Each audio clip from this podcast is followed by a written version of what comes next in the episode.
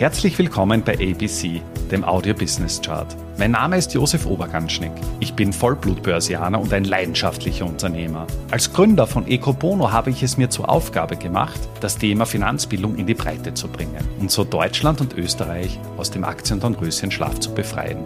Bei ABC, ein Podcast aus dem Podcast-Netzwerk von Christian Drastil, stelle ich deswegen Woche für Woche spannende Zahlen und Statistiken aus den Bereichen Finanzmarkt, Wirtschaft und Gesellschaft vor. Nachhaltigkeit ist mittlerweile kein Randthema mehr, sondern in der Mitte der Bevölkerung angekommen. In dieser Folge werden wir uns mit der Frage auseinandersetzen, inwieweit zunehmende Bürokratie ja auch zu einer Verbesserung der Nachhaltigkeitsgüte geführt hat. In Österreich gibt es eine sehr lange Tradition des nachhaltigen Investierens. Bereits um die Jahrtausendwende haben sich Vorsorgekassen intensiv mit der Frage auseinandergesetzt, wie man das Thema Veranlagung und Nachhaltigkeit irgendwo in Einklang bringen kann. Vorsorgekassen sind jene Unternehmen, die die Abfertigungsneugelder verwalten und diese Unternehmen nehmen dementsprechend auch eine Pionierrolle im Bereich des nachhaltigen Investierens ein. Das österreichische Umweltzeichen ist das älteste Nachhaltigkeitslabel in Europa und wird seit 2004 vergeben. Und ab dem Jahr 2018 hat die EU mit der Verabschiedung des EU-Aktionsplans ganz klar die Richtung vorgegeben. Sie will die Finanzströme nach dem Motto Geld regiert die Welt in eine nachhaltige Richtung lenken.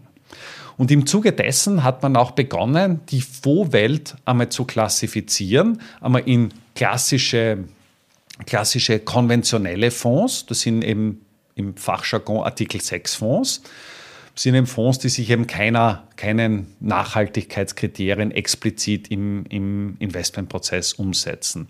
Und dann gibt es noch die Artikel 8 Fonds, das sind die sogenannten hellgrünen Fonds, wo eben das Nachhaltigkeitsthema bereits integriert ist. Und die Artikel 9 Fonds, die sogenannten dunkelgrünen Fonds, wo auch ganz konkret ein, ein Impact gefordert wird. Und jetzt stellt sich dann natürlich die Frage, naja, inwiefern Inwiefern führt jetzt dieser zunehmende regulatorische Druck, also von konventionellen Fonds zu hellgrünen Fonds zu dunkelgrünen Fonds, auch zu einer Verbesserung der Nachhaltigkeitsgüte? Und dahingehend haben meine Kollegen Daniel, Kevin und ich gemeinsam mit ESG Plus eine Studie erarbeitet, wo wir rund 2000 Aktienfonds in Europa analysiert haben.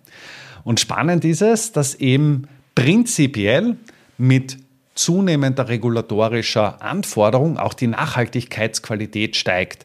Das heißt, als Investor kannst du davon ausgehen, dass ein Artikel 6 Fonds eine geringere Nachhaltigkeitsqualität hat als beispielsweise ein Artikel 8 oder Artikel 9 Fonds. Also sprich, ein konventioneller Fonds hat eine geringere Nachhaltigkeitsgüte als ein hellgrüner und ein dunkelgrüner Fonds. Das ist an und für sich genauso laut Lehrbuch beziehungsweise wie es sein sollte. Auffallend ist aber, dass bei Artikel 8 Fonds, und das wird in der Finanzbranche sehr oft als Labeling vergeben, die Spannweite innerhalb der Nachhaltigkeitsgüter ja einfach extrem groß ist. Das bedeutet, konkret für dich, dass im Endeffekt du nicht sagen kannst, ob jetzt ein Artikel 8 Fonds wirklich nachhaltig ist, weil es Fonds gibt, die eine sehr, sehr hohe Nachhaltigkeitsausprägung haben, aber auch Fonds, die als Artikel 8 klassifiziert werden, die eine sehr geringe Nachhaltigkeitsausprägung haben. Und da stellt sich natürlich die Frage, naja, wie kann das sein? Und aus meiner Sicht gibt es eben von regulatorischer Seite keine klare Abgrenzung zu Artikel 6, also sprich zu den konventionellen Fonds. Das ist sicher ein Punkt, an dem die EU noch arbeiten muss. Und äh, du bist als Investor eigentlich nur darüber informiert von der Kapitalanlagegesellschaft, inwieweit das Thema Nachhaltigkeit eben umgesetzt wird.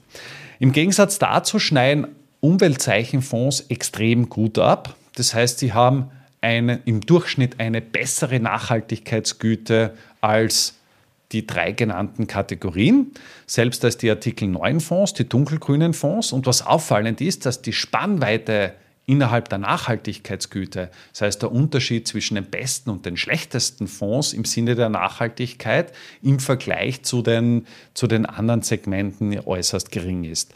Also insofern ist das Umweltzeichen für mich durchaus auch ein, ein sehr gutes Labeling im Sinne der Nachhaltigkeit und repräsentiert auch wirklich nachhaltige, nachhaltige Investments.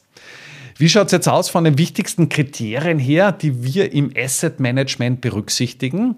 Und dahingehend möchte ich mich wieder auf, die, auf das Modell von ESG Plus berufen, die mehr oder weniger die Nachhaltigkeit einmal in zehn unterschiedliche Einzelkategorien untergliedert haben. Und auch hier ist auffallend, dass wenn man sich über die komplette Kategorienlandschaft sich das ansieht, dass mit zunehmender Regulatorik auch die Nachhaltigkeitsgüte in den einzelnen Teilsegmenten steigt. Das heißt, wenn man zum Beispiel das Kriterium hernimmt, ähm, frei von Waffen oder frei von Atomenergie, dann haben Artikel 6 Fonds oder konventionelle Fonds das schlechteste Ergebnis. Danach kommen eben die Artikel 8 oder hellgrünen Fonds Artikel 9 oder dunkelgrünen Fonds und das beste Ergebnis in diesen beiden Kategorien erzielen Fonds, die sich den Kriterien des österreichischen Umweltzeichens unterworfen haben.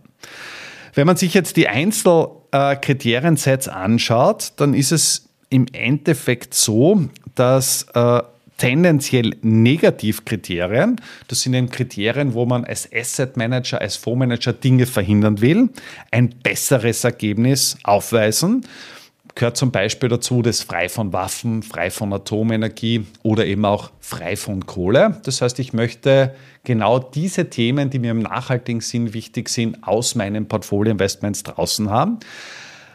Und das liegt vor allem daran, dass diese Themenbereiche bereits eine sehr lange Tradition haben. Das heißt, Negativkriterien oder Ausschlusskriterien war eigentlich der erste Schritt, die erste Evolutionsstufe der Nachhaltigkeit. Im Vergleich dazu haben Themenbereiche oder Kategorien, die auf einen Impact legen, also sogenannte Positivkriterien, ein vergleichsweise schlechteres Ergebnis. Das heißt, sie werden im Asset Management, im Fondsmanagement nicht so stark berücksichtigt. Da fallen beispielsweise Themen hinein wie Bildung oder Gesundheit oder Gleichstellung ähm, von Frauen. Und das ist an und für sich auch ein Punkt, wo man auch sieht, wo die Reise hingeht. Das heißt, Ausschlusskriterien war der erste Schritt. Jetzt geht es darum, auch wirklich Themenbereiche und Kriterien zu adressieren, die einen positiven Impact auf das Große und Ganze geben und dementsprechend auch etwas etwas Gutes, Gutes bewirken. Last but not least möchte ich auch einen kleinen Länderkampf machen. Grundsätzlich ist es so, dass eben österreichische Kapitalanlagegesellschaften das Thema Nachhaltigkeit stärker im Fokus haben. Das heißt, abgesehen von einem einzelnen Kriterium, weisen österreichische Kapitalanlagegesellschaften ein besseres Ergebnis auf als ihre deutschen Pendants.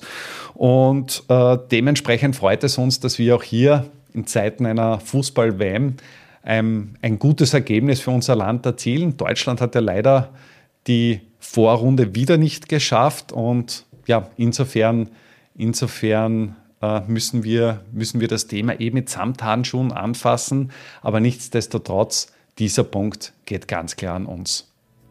Damit sind wir auch schon am Ende der aktuellen Folge angelangt. Bei ABC, dem Audio Business Chart, werden Bilder zu Worten. Stay tuned und abonniere diesen Kanal. Ich wünsche dir eine schöne Zeit. Bis zum nächsten Mal bei ABC, dem Audio Business Chart. Servus und Baba.